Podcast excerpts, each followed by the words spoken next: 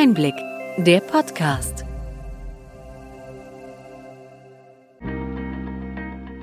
Sie hören den Einblick-Podcast, der Podcast für den tieferen, aber knackigen Einblick in die relevanten Ereignisse des Gesundheitswesens der vergangenen Woche vom Gesundheitsmanagement der Berlin Chemie.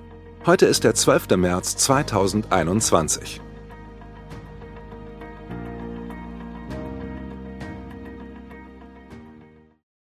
Wir begrüßen Sie zu einer besonderen Ausgabe unseres Podcasts. Heute haben wir vier ReferentInnen des Kongresses für Gesundheitsnetzwerker interviewt. Der Kongress findet am 16. und 17. März digital statt. Weitere Informationen finden Sie im Netz auf www.gesundheitsnetzwerker.de.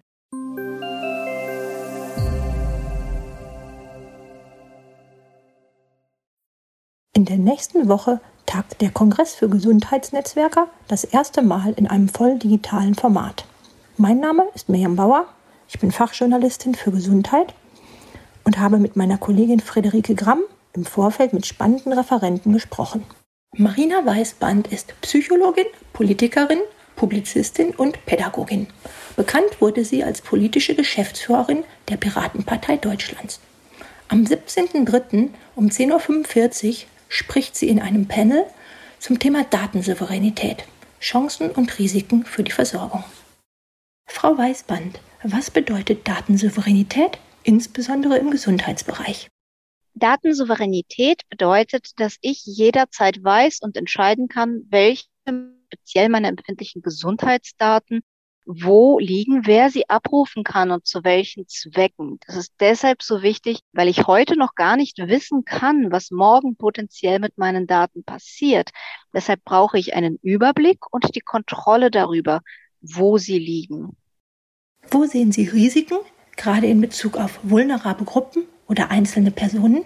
Die Risiken sehe ich besonders dann, wenn von der Datennutzung auch so etwas wie die Versicherungsleistung abhängig sein kann. Das heißt, wenn meine Krankenkasse mir sagt, du musst täglich joggen und die Daten deines Fitbits mit uns teilen und wenn du das nicht tust, dann rutschst du in einen teureren Tarif. Das heißt, letzten Endes bin ich gezwungen, meine Privatsphäre zu verkaufen. Welche Chancen für die Versorgung gibt es dennoch?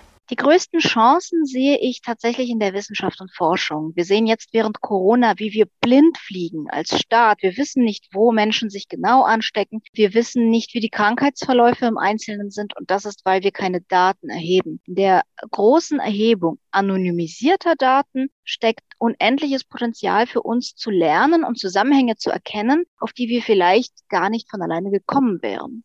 Wie sehen Sie dieses Thema persönlich und wo stehen wir in Bezug auf Digital Health in den nächsten Jahren? Ich sehe, dass das Thema sehr stark von Unternehmen behandelt wird und sehr wenig vom öffentlichen Sektor oder auch sehr qualitativ fragwürdig vom öffentlichen Sektor. Das bedeutet, dass Digital Health in der Zukunft sehr kapitalistisch, gewinnorientiert geprägt wird. Und ich wünsche mir hier eine sehr viel stärkere Beteiligung der Forschungsministerien, der zivilen Öffentlichkeit, der Patientinnenvereinigungen und so weiter.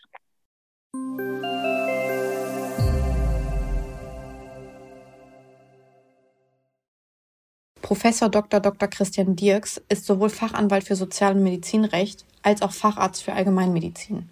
Er ist Professor für Gesundheitssystemforschung an der Charité Berlin sowie Mitgründer von Dirks Company, eine Innovationsberatung für Healthcare und Life Science. Zusammen mit Marina Weißband ist Professor Dr. Dr. Christian Dirks am 17. März beim Programmpunkt Datensouveränität, welche Chancen und Risiken ergeben sich für die Versorgung beim Kongress der Netzwerker zu hören. Professor Dr. Dr. Christian Dirks, wie stehen Sie zum Thema Datensouveränität im Gesundheitswesen? Sollten Patientinnen und Patienten einen großen Einfluss auf die Nutzung ihrer personenbezogenen Daten nehmen können? Da kann ich uneingeschränkt erstmal Ja zu sagen. Datensouveränität, ein relativ neuer Begriff, bringt zum Ausdruck, dass der Patient für seine Daten verantwortlich ist. Und das hat positive wie auch negative Seiten. Verantwortung geht auch immer einher mit dem Risiko, Fehler zu machen. Wer ist denn nun derjenige, der den größten Nutzen davon hat, dass die Daten zur Verfügung stehen? Und wer ist die Konstante von der Zeit ab der Geburt, ja sogar schon vor der Geburt, über die Jugend, die Schulzeit, Familie werden, älter werden. In all dieser Zeit ändern sich die Zugehörigkeit zur Krankenkasse, die Behandler, die beteiligten Akteure und die einzig Konstante auf diesem Zeitstrahl ist doch der Konsument, Bürger, Patient selbst. Und deswegen ist es auch völlig folgerichtig, dass er die Verantwortung für seine Daten trägt. Das ist keine absolute Pflicht, aber das ist ein hochrangiges Recht und es umfasst die Möglichkeit, die Daten zu sammeln, aufzubereiten, sie den Behandlern jeweils im erforderlichen Umfang zur Verfügung zu stellen und bedeutet aber auch, dass man diese Verantwortung ablegen kann, dass man sagt, ich will mich ihr nicht stellen. Auch diese Freiheit muss es geben. Genauso muss es die Freiheit geben, die Verantwortung zu delegieren. Und deswegen sage ich voraus, wir werden Berufe sehen, die sich für die Konsumenten, Bürger, Patienten damit beschäftigen, diese Daten zu verwahren und aufzubereiten. Vielleicht sowas wie ein Personal Health Data Manager, der für 49,99 Euro im Monat das den Patientinnen und Patienten anbietet. Das wäre meine Vision von Datensouveränität. Welche Risiken ergeben sich für die Versorgung, wenn plötzlich Patientinnen und Patienten mehr Einsicht in ihre Daten erhalten? Für die Versorgung sehe ich da absolut keine Risiken. Die Einsicht ist etwas Selbstverständliches. Wir haben in der Rechtsprechung des Bundesgerichtshofs seit über 40 Jahren die Konstante, dass es ein solches Einsichtsrecht gibt. Wir haben es im Patientenrechtegesetz auch abgebildet. Und die einzige Gefährdung, die hier entstehen kann, ist zum einen für den Patienten selbst in seltenen psychiatrischen Fällen, wenn er über sich selbst Dinge erfährt, die er nicht richtig verarbeiten kann. Das muss entsprechend medizinisch begleitet werden. Das ist ein sehr geringes Risiko, das aber im Auge behalten werden muss. Und natürlich das Risiko, dass die Daten nicht mehr verfügbar sind, wenn jemand mit den Daten technisch nicht so umgehen kann. Deswegen empfiehlt sich auch hier immer ein Backup oder ein Service, der die Daten über diese Zeit hinaus für die Patienten sichert. Eine letzte Frage mit Blick auf die Zukunft. Welche nächsten großen Projekte und Trends sehen Sie beim Thema Datensouveränität im Gesundheitswesen?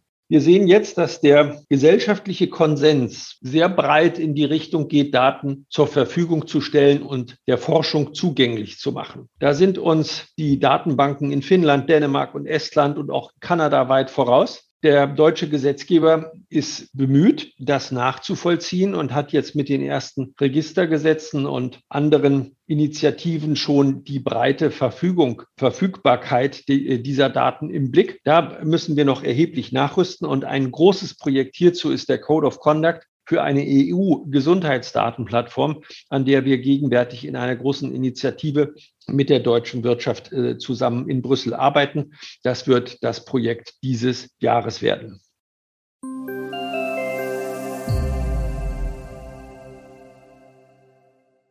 Sabrina Kühn ist seit 2020 Strategic Project Manager Digital Health Applications sowie seit 2013 Healthcare Manager Market Access der Surveyor Deutschland GmbH. Sie spricht am Mittwoch von 11.30 Uhr bis 12 Uhr über das Thema Praktikaforum DIGA, erste Erfahrungen zum Einsatz in der Praxis. Sie erzählt vor allem von ihren Erfahrungen mit dem Vertrieb von DIGA.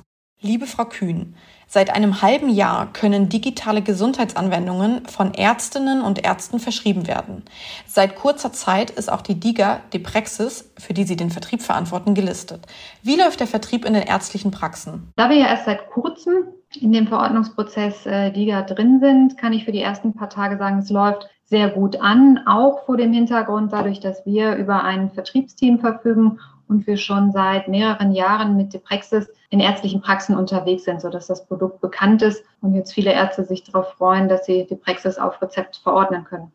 Haben Sie für uns mal ein Beispiel, wie es richtig gut laufen kann? Ich würde sagen, wir sind grundsätzlich ein gutes Beispiel, dass man den Vertrieb langfristig aufbaut, die Kontakte zu Ärzten hält und äh, umfangreich informiert, denn die Gas sind einfach neu im System und für die Ärzte auch unbekannt. Von daher ist da Information und Kommunikation alles, denn erst wenn die Ärzte wissen, wie, ähm, welchen Nutzen sie von einer DIGA haben und wie sie sie einsetzen können und auch ähm, ihren Patienten die richtigen Informationen mitgeben, funktioniert das. Das ähm, läuft bei uns schon seit einigen Jahren.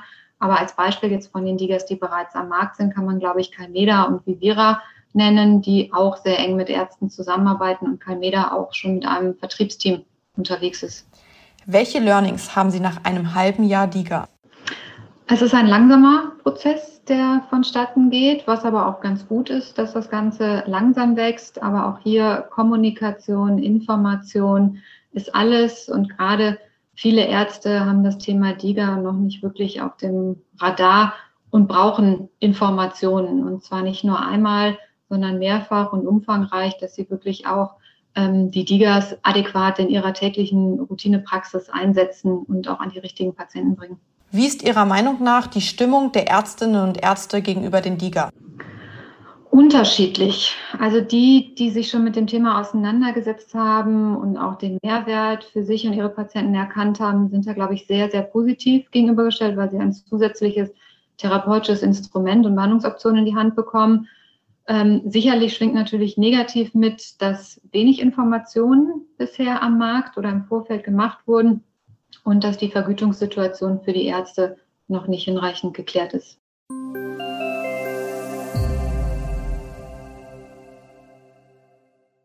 Der Informatiker Professor Dr. Antonio Krüger ist Geschäftsführer des Deutschen Forschungszentrums für künstliche Intelligenz.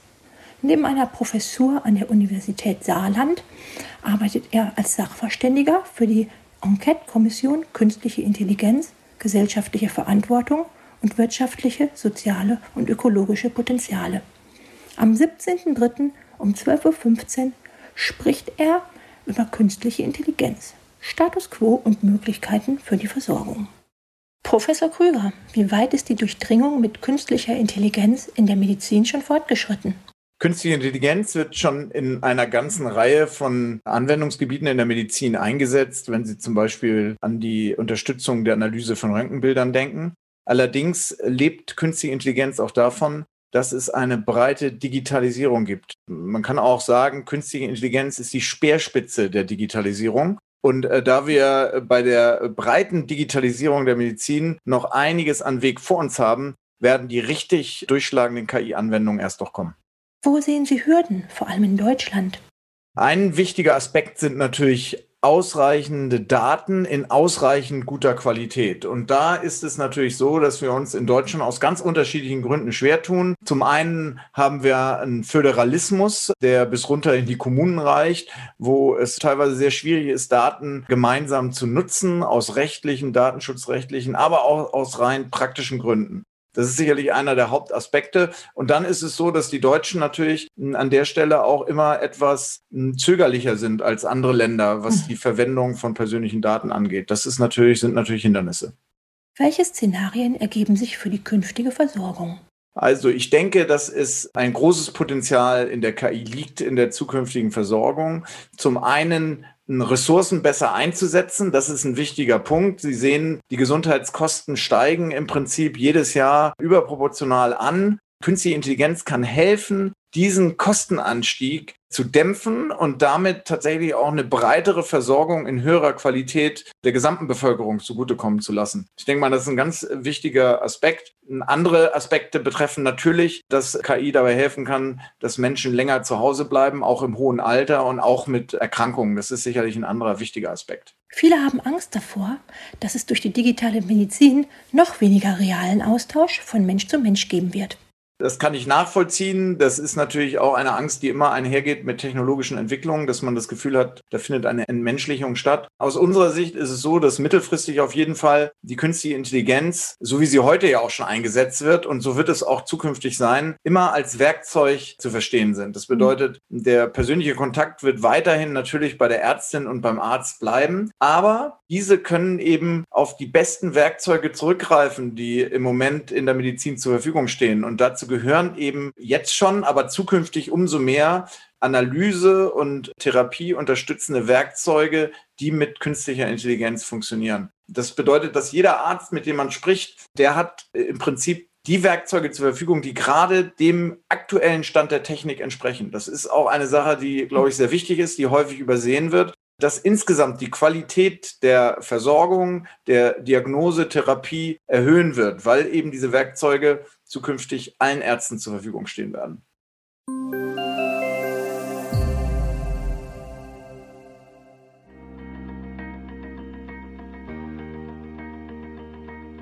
Wir hoffen, dass Ihnen die Sonderausgabe unseres Podcasts gefallen hat.